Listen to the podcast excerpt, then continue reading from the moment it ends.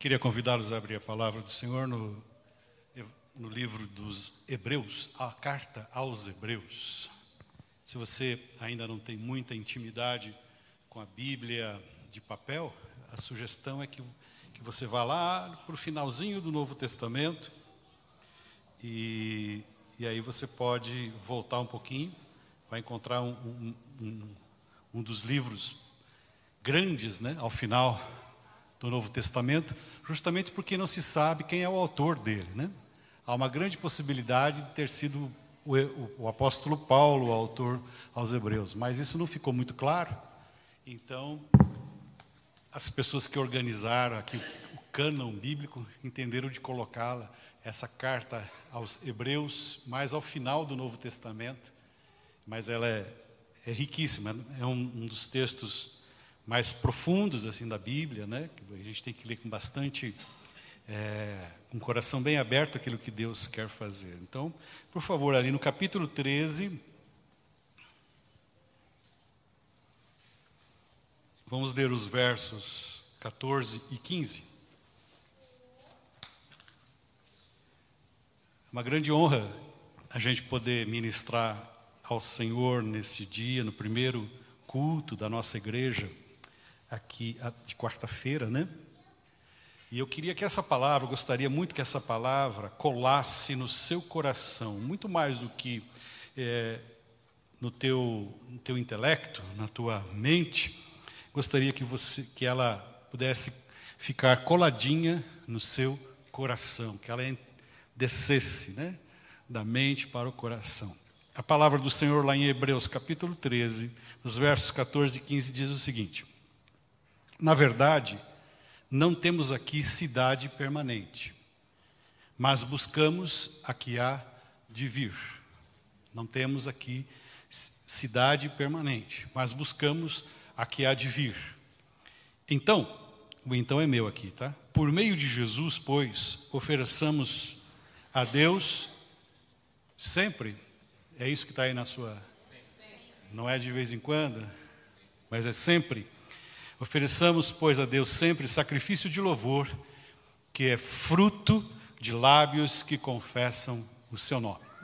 Pai, muito obrigado porque as tuas promessas estão sobre nós. Muito obrigado porque a nossa vitória não está no futuro, a nossa vitória está no passado. A nossa vitória está ali na cruz de Cristo, na Sua morte, na Sua ressurreição.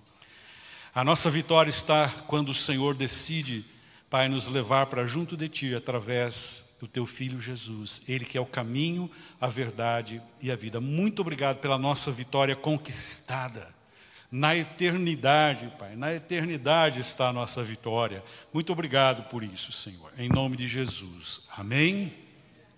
Aqui o, o, autor de Hebreus está dizendo assim: ofereçamos a Deus sempre sacrifício de louvor, que é o fruto de lábios que confessam o seu nome. Eu gosto particularmente dessa expressão fruto, porque ela já nos coloca numa, numa, numa, numa situação distinta. O que, que é o fruto? O fruto é resultado do esforço de alguém? É possível, pastor que é agrônomo, você chegar lá e plantar alguma coisa e falar, dá fruto agora? Impossível. É claro que hoje você tem muitos sistemas que ajudam, né, que aceleram, né, são é, os, incentivam a planta a crescer e a produzir, mas é a planta que vai produzir um fruto. Né? E é engraçado né, que eu, quando vinha a Campinas há mais ou menos 30 anos atrás, comprei aquele lugar onde a gente mora ali, tinha uma terrinha, né, e eu comprei um monte de, de mudas de, de, de frutíferas. Né? E eu fui lá e plantei. Eu plantei uma aqui, aí dei um passo, plantei outra ali, depois dei mais um passo, plantei tudo ali, dando espaço para elas, né, tadinhas, né? Aí chegou alguém lá da região, já mais, já mais escolado, né? Falou, o senhor é da Capitar? Ele falou, como é que o senhor descobriu? É que está tudo errado. Aí que eu fui pesquisar, pastor, que precisa pelo menos, dependendo da árvore, quatro metros ou mais, etc. E, e é claro que eu plantei numa segunda-feira e na sexta-feira já fui lá ver se estava dando algum fruto. Paulista, né? paulistano, né? tudo rápido, né? marginais, avenidas, etc. Tudo tem que Vamos lá, pessoal. Plantou, plantei segunda-feira, sexta-feira não tem nada. Tudo errado, né? Então eu gosto particularmente dessa expressão que o autor de Hebreus usa, que é fruto de lábios. É algo que vai acontecendo no interior da gente, é algo que vai sendo gestado por, em nós pela palavra de Deus, pela presença de Deus, pela obra de Deus nas nossas vidas, e isso se transforma em fruto. Essa é a adoração, esse é o louvor que chega ao coração de Deus. Né? Aquilo que é genuíno, aquilo que é, é verdadeiro. Né? Tanto que você planta um determinado tipo de de árvore frutífera, você espera colher aquilo que você plantou, a menos que venha com a etiqueta errada ali, né, e você não conheça, etc. Né? Mas você plantou laranja, você espera colher laranjas. Você planta outra espécie, você espera, espera colher aquela espécie. E Deus tem plantado em nós a divina semente da Sua palavra e da salvação da eternidade. A salvação eterna já está garantida em nós, e essa é uma preciosa semente que foi plantada no meu e no seu coração. E que no ano de 2023 vai crescer mais um pouquinho. E essa semente sim começará a dar frutos, frutos que agradem ao Senhor. Quem pode dizer amém? É interessante a gente, a gente é, parar e, e, sentir que o Espírito Santo de Deus, uma das, uma das das coisas que Deus, o Espírito Santo de Deus faz em nós é exatamente fomentar o crescimento dessa semente da salvação, essa semente da eternidade, essa semente da presença de Deus em nós. É, esta é uma, é uma grande tarefa do Espírito Santo. Então, é que esse seja um ano no qual a gente busque ainda mais o Espírito para que a gente possa crescer mais, para que a gente possa frutificar mais, para que as pessoas, ao olharem para nós, enxerguem Jesus Cristo. Quem, quem quer ser é uma, a imagem, o espelho de Jesus nesses dias? Quem, quem, quem, quem, quem quer ser as mãos de Jesus? Quem quer ser os braços de Jesus, os pés de Jesus, né? para entregar alimento, para entregar um abraço, a voz de Jesus para dizer sobre a salvação? Esse é o fruto que o Senhor está olhando e esperando que amadureça em nós. E o Espírito de Deus, a cada dia, a cada dia ele vem e sopra um pouquinho mais. A cada dia ele vem e nos, nos alimenta um pouco mais com a Sua palavra. E nos torna então vencedores. Você pode dizer: Eu sou um vencedor em Cristo Jesus. Ah, pastor, mas as coisas estão tão desmoronando ao meu lado, eu só vejo falência, eu só vejo. É, quem lembra do é, Lip the Lion e o Hard Haha? Essa é da nossa juventude, né, Sérgio? Né? O Hard Haha é, é engraçado, né? Porque é uma hiena, né? E com o nome Haha, de dar risada, né? Mas o moto dele era: Ó oh, dia, ó oh, vida, eu falei que não ia dar certo. e o Lipe é aquele: ora, hard, tudo vai dar certo. E, e, né, e as coisas davam, davam errado. Quem é vencedor?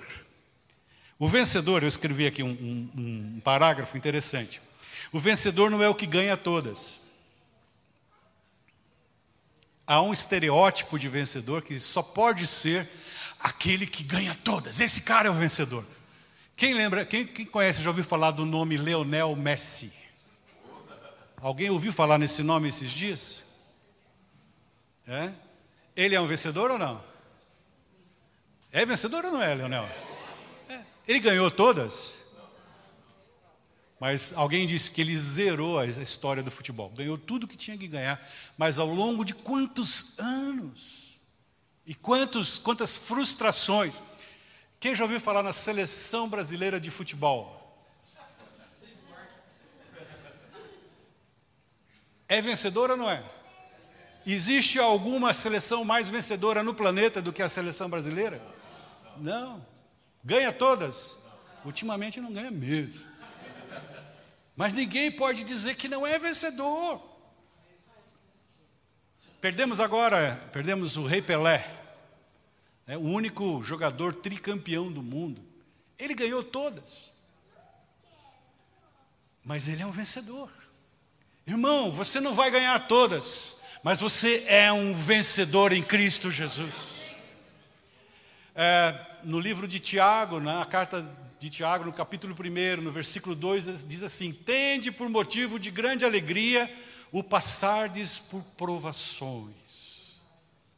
Várias, muitas, né, pastor?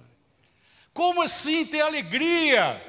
Porque é essa a forma que o Senhor sopra na sementinha que está dentro do nosso coração, e aquela sementinha se robustece, e ela começa a soltar aqueles galinhos frutíferos. E de vez em quando o Senhor vem ali e dá uma podada, e essa poda dói. Mas eu e você somos vencedores em Cristo Jesus. Não é o que ganha todas, antes é aquele que, mesmo diante de uma derrota pontual, tem a atitude de um vencedor. Retoma a sua lida, se esforça em continuar. Aqui entra a palavra, uma das palavras importantes do, do vocabulário cristão, que é perseverança. Né? Ele se esforça em continuar, em prosseguir lutando. É aquele que persegue a conquista. Nós lemos aqui que nós não temos aqui cidade permanente.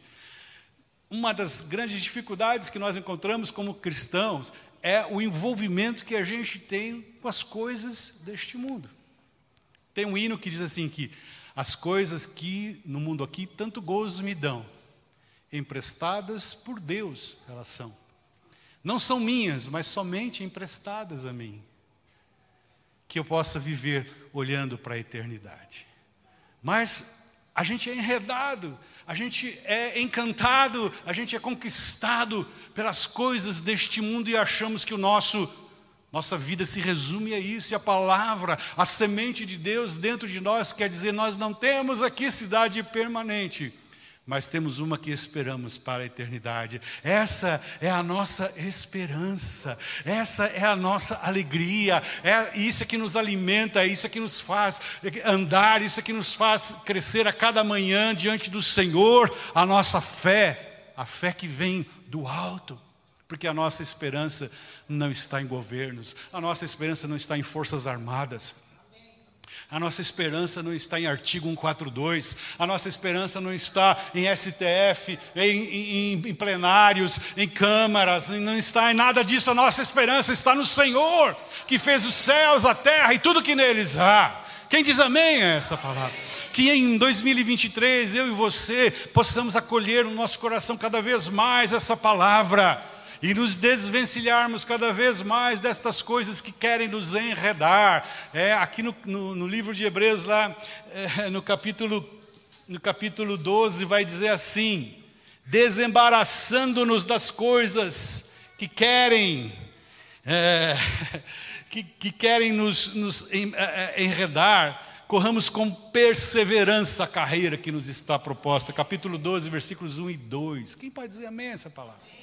É interessante porque o vencedor é aquele que persegue a, a conquista, tem um espírito, respira a questão de vencer. E isto é no mundo dos negócios, isso é nos empreendimentos, isso, isso nos esportes. Né? Alguém disse que o Tomás Alva Edison teve que fazer algumas experiências para chegar na, na lâmpada. Quem lembra quantas vezes ele tentou aquilo? Mil tentativas. Mil tentativas. Quem já ouviu a, a nona sinfonia de Beethoven? Pam, pam, pam, pam. Sabe quantas vezes ele teve que escrever isso? Mais de 70 vezes para chegar nessa. Pam, pam, pam, pam. Tão simples, cara. que, que limitação, não? e assim vai. Nós devemos ter com perseverança a regra né, da nossa existência, perseverar naquilo que o Senhor tem para nós. Então eu pensei aqui, ó, é, além dessas características né, que a gente encontra nas pessoas vencedoras, como Lionel Messi, como Pelé, outros vencedores como Elon Musk, assim que fala com o nome do quê? Tá Elon Musk, que agora comprou o Twitter, e Twitter também.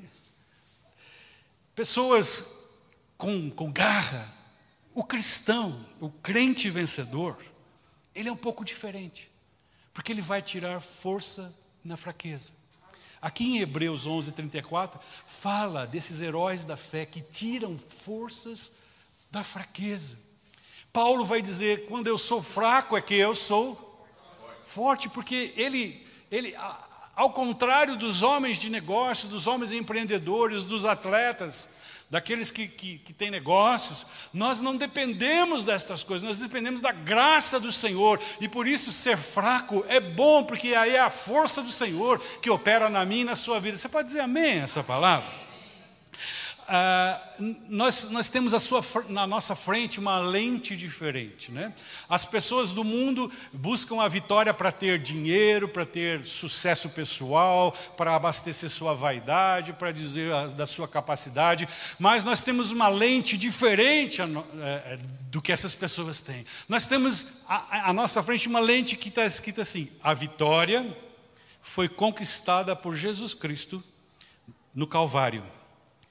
Ele morreu e ressuscitou. Ele é o vencedor. Você tem constantemente diante de você é, esta lente. Você pode caminhar pela fé olhando porque Jesus Cristo venceu. A nossa vitória vem do passado, é presente e ela é futura. Ela um dia diz a palavra que todo joelho se dobrará e toda língua confessará o que Jesus é o Senhor.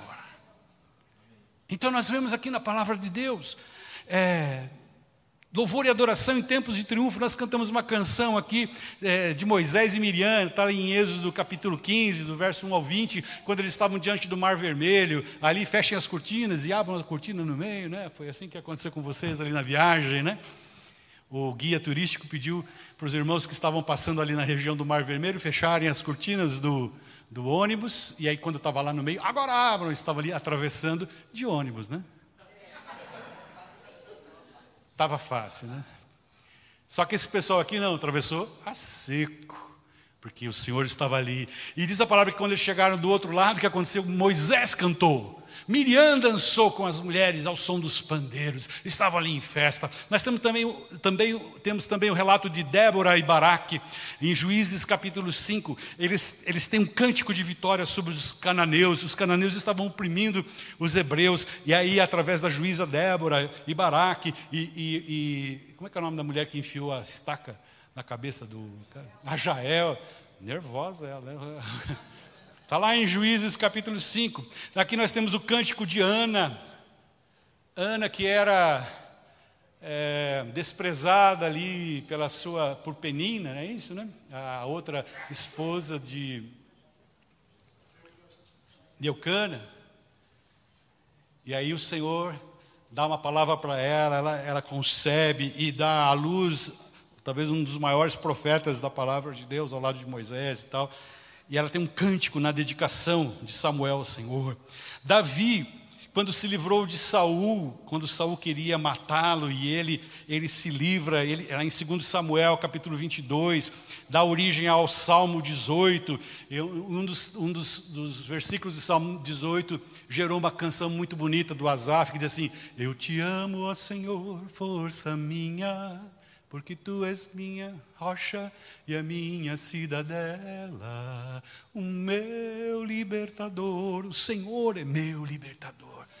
Davi estava cantando ali porque tinha sido livre das garras de Saul. Josafá em 2 Crônicas capítulo 20, contra três nações chegando ali para invadir ah, Jerusalém, e ele faz uma festa, e ali durante três dias eles saqueiam e trazem ali muitas riquezas. Paulo em Romanos capítulo 11, versículo 33, vai dizer, ó oh, profundidade tanto das riquezas quanto do conhecimento de Deus.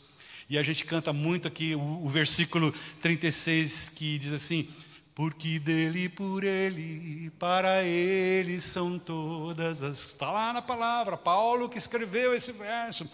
Nós temos em Apocalipse ali os seres viventes, é, e os anciãos, os quatro seres viventes, os 24 anciãos cantando: Digno é o Senhor de tomar o livro, em Apocalipse 5. É, a palavra diz que João chorava muito, porque um anjo saiu perguntando: quem aí é digno de abrir o livro? Quem aí é digno de abrir o, e desatar os seus selos, ou seja, desencadear o final das coisas? E disse que a palavra que João chorava muito, porque ninguém, ninguém no universo era achado digno de abrir os, o livro e desatar os seus selos. Aí chega um outro anjo e diz: Não chores, porque o cordeiro, ele é digno. Digno és de tomar o livro e abrir os selos, porque foste morto e mais ressuscitaste. Para o nosso Deus compraste de toda a tribo, língua e nação reis e sacerdotes. Aleluia! Então há, um, há, um, há uma, uma, celebração no céu. E também Apocalipse, o, o cântico dos 144 mil. É, as 144 mil testemunhas. Bom, a gente vê que quando há júbilo, que há, quando há triunfo, não é tão difícil da gente celebrar, sim ou não? Sim ou não? Né? Não é difícil ao Messi ser campeão do mundo e tal, e chegar. Ok, bacana, tem que celebrar mesmo, está genuíno, é verdadeiro. Legal, vamos celebrar, mas aquela sementinha que está lá dentro da gente, ela é viva. E ela vai independer do, da festa que está acontecendo ao, ao redor.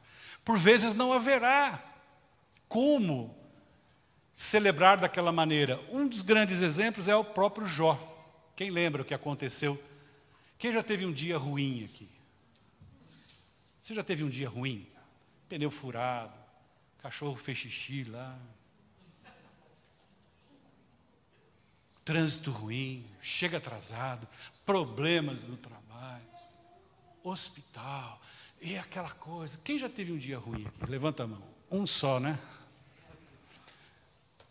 Quem já leu a respeito daquele dia ruim de Jó? o seu dia ruim não chega nem a 10% do que foi esse dia ruim. Imagina num, num, dia só, ele perde os bois, que era a mão de obra pesada, que eram os tratores daquela, daquela época, ele perde os jumentos, que eram os caminhões de transporte daquela época, ele perde os servos, os trabalhadores, ele perde as ovelhas, que eram a fonte de carne, a fonte de lã, a fonte, às vezes, em alguns casos, é, de, de leite. Ele perde os seus camelos, que era o transporte de longa distância. E não bastasse só isso, ele perde filhos e filhas, todos no mesmo dia.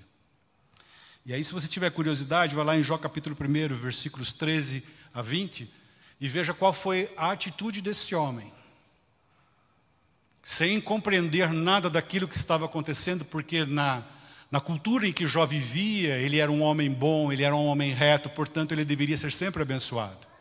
Era, era, esse, era esse o ensinamento daquela época. Se você ler todo o livro de Jó, você vai ver que ele está indignado é por causa disso. Eu sou um homem bom, eu faço bem às viúvas, eu julgo bem a causa do pobre, eu ajudo. Por que, que eu estou sofrendo desta maneira? Mas, apesar de todas estas angústias que por vezes povoam o meu, teu coração, sim ou não? Senhor, eu não. Como é que a gente fala? Não bebo, não fumo, não roubo. eu dou, dou, dou dízimo. Eu ajudo pessoas. Por que, que me acontece isso? Porque Deus é soberano. E porque as coisas estão além daquilo que a gente consegue enxergar e perceber no imediato. Qual foi a atitude de Jó? Lançou-se em terra e ligou para a companhia de seguro. Nada errado. Mas o que, que ele fez? Ele adorou, ele se prostrou. Nu, vim do ventre da minha mãe, nu, posso voltar. Mas aí você vai ao final lá do livro, depois você lê em casa se você ainda não orou. Davi é um outro exemplo, lá no livro de 2 Samuel, capítulo 12, versículos 16 a 20. Davi havia cometido um erro muito sério, que envolvia o assassinato, o adultério. Agora a mulher tem uma criança, o marido, Urias, morre na. Na verdade, ele foi colocado para ser morto numa batalha. Davi traz Batseba para o, o palácio, a criança nasce, mas Davi é confrontado no seu pecado. Davi jamais disse que, ah, Senhor, por causa disso, por causa daquilo, por causa daquilo outro. Quem aqui já negociou com Deus alguma, alguma vez? Davi não negociava com Deus. Por isso ele é chamado um homem, um dos motivos pelos quais ele é chamado homem, conforme o coração de Deus. Davi entendeu bem a gravidade da sua situação.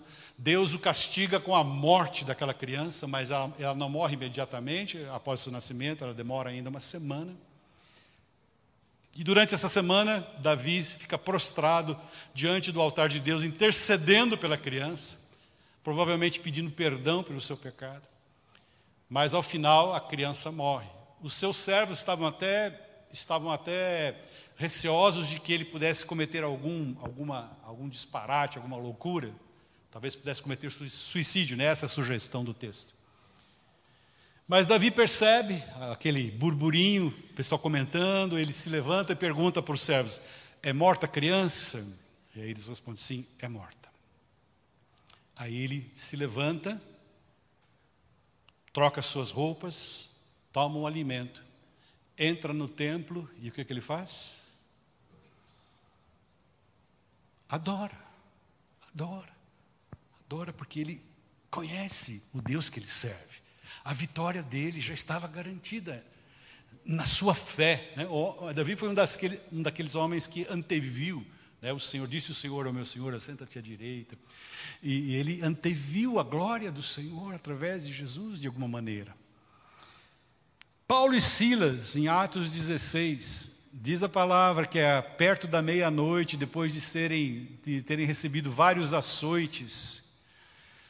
Gente, a gente não aguenta nem um pisão no pé. Alguém te pisa no pé, você já quer bater de volta. Alguém te dá uma canelada, você já, já quer. Alguém te fala uma coisa, você já quer devolver com duas ou três palavras. Sim ou não? Aqui Paulo e Silas já estavam lá recebendo, receberam, apanharam, apanharam, estavam lá no, no último cárcere. E aí existe uma várias lendas né, a respeito disso, mas era um lugar bem baixo, bem, bem lúgubre, um lugar bem insalubre. E perto da meia-noite, o que, que eles faziam? Acho que Silas estava falando para Paulo: Paulo, que fria que você me trouxe, hein, velho? Esse negócio de ser apóstolo não está com nada. Acho que eu vou voltar lá para fazer o que eu fazia. Paulo, vou lá no sindicato dos apóstolos. Onde já se viu um negócio desse? Paulo, você não me falou que era assim, Paulo? A gente ia apanhar por causa do nome de Jesus. E eles estavam o quê? Cantando cantando, agradecendo a Jesus a honra de terem sido flagelados por causa daquele bendito nome. O que, que a gente aguenta hoje em dia? Nada, a gente não aguenta nada. Aqueles homens que pagaram o preço para que o Evangelho chegasse até nós, né, para que essa escritura chegasse até nós, né, Paulo, autor de metade do Novo Testamento, pagou ali com a sua saúde, pagou ali com suas marcas. E diz a palavra que perto da meia-noite eles cantavam ao Senhor. E o que, que aconteceu perto da meia-noite? Um terremoto. E eles são livres. E o que, que acontece? O carcereiro, vendo aquilo, falou: Olha, vou me matar mesmo, deixa eu cometer suicídio. Aí Paulo fala: Não, não faças tal.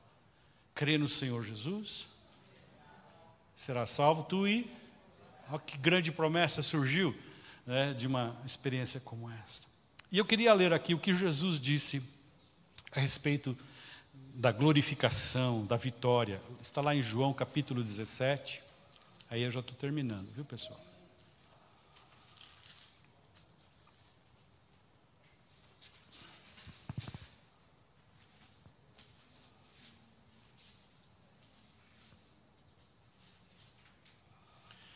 João capítulo 17, aqui há um, um sobretítulo nesse, nesse capítulo, dizendo a oração sacerdotal de Jesus. Esse sobretítulo é, é, em geral, em algumas traduções, é colocada pelo, pelo editor, né, para dar uma ideia do que acontecerá no, nos próximos versículos. Mas veja lá, tendo Jesus falado estas coisas, levantou os olhos ao céu e disse: Pai, é chegada a hora, glorifica a teu filho, para que o filho te glorifique a ti. De que Jesus estava falando aqui? Do que, que ele estava falando, gente? O que, que ia acontecer dali a pouco? Ele ia ser preso, ele ia ser açoitado, ele ia ser cuspido, iam colocar uma coroa de espinhos na sua cabeça, iam atravessar suas mãos e seus pés com pregos. Ele ia morrer dali a pouco. E não é uma morte suave. Ele não ia morrer dormindo, ele ia morrer crucificado. A pior forma de se é, assassinar alguém naquela época. E ele está dizendo o quê? Glorifica teu filho, para que o teu filho glorifique a ti. Então, meu amado, quando você falar, ah, eu quero viver na glória, quero viver a glória, pensa nisso que Jesus falou. Olha o que você está orando. Sabe como você vai glorificar a Deus? Sendo sacrificado. Aquela tua vontade vai ser crucificada. E isso vai glorificar a Deus. Você está disposto a ser cristão? por favor, sim, por favor, sim. Esse, porque há um, há um peso de glória para a nossa nossa, nossa eternidade. Né? E Jesus continua. Assim como lhe conferiste autoridade sobre toda a carne, a fim de que ele conceda a vida eterna a todos os que lhe deste. Essa é a glória final, Jesus Cristo. Né?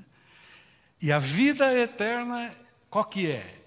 É esta, que te conheçam a ti, único Deus verdadeiro, e a Jesus Cristo, a quem enviaste. Essa é a vida eterna. Isso é que glorifica a Deus. Esse é o vencedor. Sabe quando eu e você somos realmente vencedores? Não é quando vai tudo bem na sua conta bancária. É legal ter conta bancária positiva. Deus te abençoe cada vez mais. Não é quando as coisas dão certo, não é quando tudo vai bem. Apenas. Mas quando você entende que você está transmitindo Jesus para outras vidas, aí você é o vencedor. Aí você é um vencedor para a eternidade. Aí você é um vencedor em todas as circunstâncias, porque você aí você vai independer destas outras coisas para ser o verdadeiro vencedor. Aquelas coisas podem trazer alegria, devem, não há nada errado com tudo isso, pessoal. Nada errado. Um pastor amigo nosso dizia assim: miséria não se divide. Então que a gente tenha coisas para dividir. Quem diz amém essa palavra? Mas nosso, nosso coração não está nisso. Nosso coração está em transmitir Jesus. Não está só em fazer o bem às crianças ali no Osiel, mas é que elas vejam Jesus na sua vida, na, na vida das pessoas que estiverem ali. Que seja assim aqui no Taquaral, que seja assim através dos jovens. Quem diz amém essa palavra? Que seja assim nos nossos cursos que seja assim nos casais, que seja assim onde a gente estiver, as pessoas queiram saber o que acontece com a gente, o que acontece com você, que a despeito de todas as coisas que estão, como bem falou o pastor aqui no início, de toda essa insegurança, mas você continua seguro, você continua firme, Apesar da chuva, você confia que o Senhor é a sua rocha. Quem diz amém essa palavra? Esta é a palavra para nós, é uma das palavras para nós neste ano.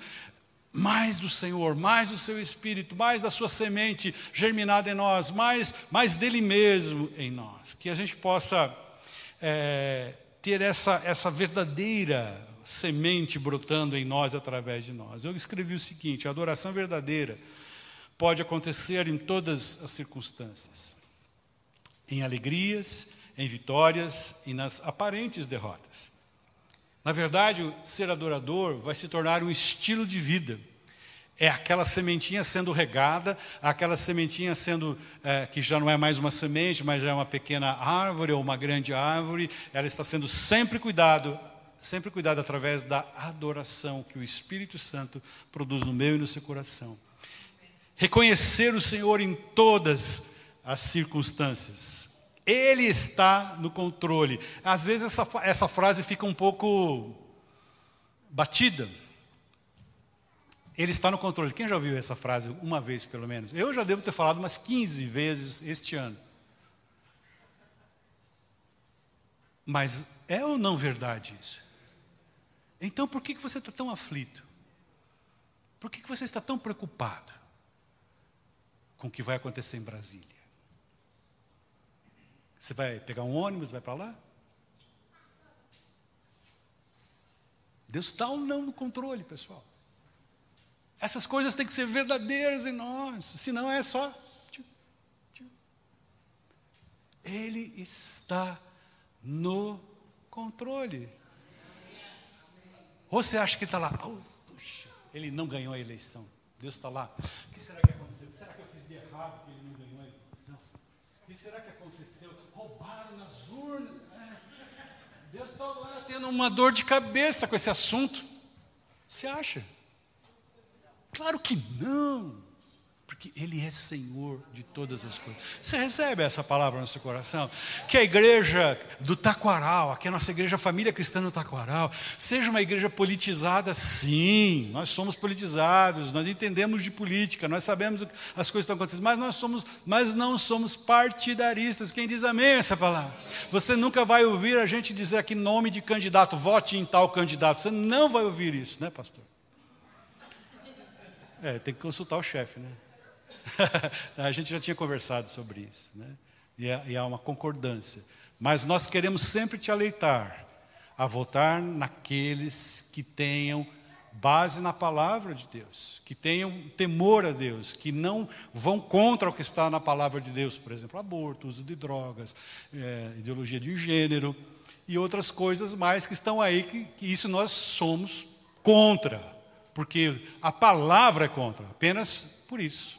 Então, isso nós vamos dizer sempre. Amém? Amém? Fechamos? Essa é a posição política da igreja Família Cristã do Taquaral. Nós somos politizados, sim, mas não, não aceitamos aquilo que é contra a palavra de Deus. Tá bom? Que ao final a gente possa dizer, como Paulo em 2 Timóteo 4,2: Combati o bom combate completei a carreira, guardei a fé. Aí eu queria que você lesse comigo, uh, pessoal do, do louvor já pode chegar aqui, por favor. Você que tem um pedido de oração, pode é, se comunicar aí com o nosso chat. Você também pode escrever aí na, nos, nos, nas folhinhas que foram entregues. Abra comigo em Romanos capítulo 8. Vamos ficar em pé para ler este, esse texto ao final e que este texto possa ecoar na sua vida durante 2023 e todos os dias da sua vida. Vamos ler, a partir do verso 31, Romanos 8, a partir do verso 31. Quem puder, fique em pé por gentileza. Paulo escrevendo aos Romanos diz assim: Que diremos, pois, à vista destas coisas? Se Deus é por nós, quem será contra nós? Aquele que não poupou o seu próprio filho antes por todos nós o entregou, porventura não nos dará graciosamente com ele todas as coisas? Quem intentará acusação contra os eleitos de Deus? É Deus quem os justifica. Quem os condenará? É Cristo Jesus quem morreu, ou antes, quem ressuscitou, o qual está à direita de Deus e também intercede por nós gostaria que você tivesse essa visão agora do trono de Deus e a direita de Deus, Jesus Cristo, olhando para nós, dizendo: Pai, eles creem, eles são nossos, eles são teus filhos, Ele intercede por nós. Versículo 35: Quem nos separará, separará do amor de Deus, de Cristo? Será tribulação?